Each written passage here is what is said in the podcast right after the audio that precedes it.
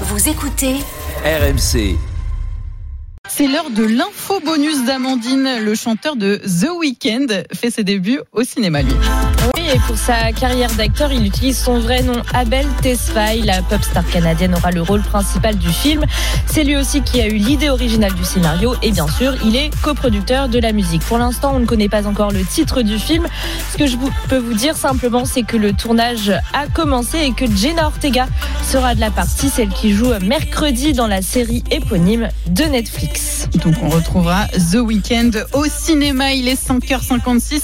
On se retrouve tout de suite pour la météo et votre journal. Évidemment, ça sera sur RMC à la radio et sur RMC Story à la télévision. C'est dans une minute.